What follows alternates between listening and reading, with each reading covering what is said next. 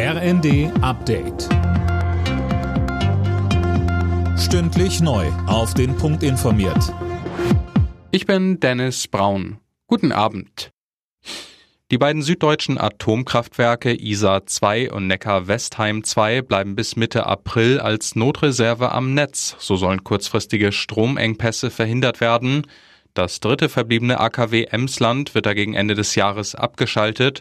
Generell wird es beim grundsätzlichen Atomausstieg bleiben, so Wirtschaftsminister Habeck. Außerdem hat er betont, dass die Versorgungssicherheit in Deutschland hoch ist. Wir sind ein Stromexportland. Wir haben eine große Netzstabilität.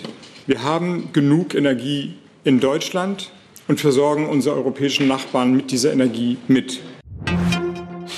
Münchens Oberbürgermeister Reiter hat sich für das Versagen der Sicherheitsbehörden beim Olympia-Attentat von 1972 entschuldigt.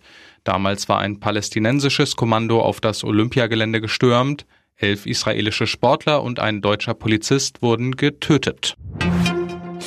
Die Queen wird heute den scheidenden Premierminister Boris Johnson und seine Nachfolgerin Liz Truss auf Schloss Balmoral in Schottland empfangen. Erst wird Johnson offiziell seinen Rücktritt einreichen, danach wird Elizabeth II. Truss zur Regierungschefin ernennen. Danach geht's für Truss und Johnson wieder zurück nach London. Vor dem Regierungssitz in der Londoner Downing Street wird Truss ihre erste Rede halten.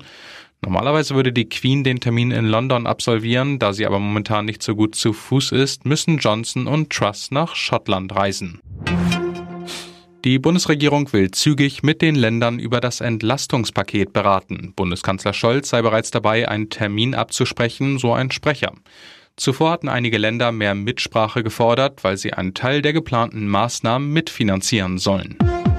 Alle Nachrichten auf rnd.de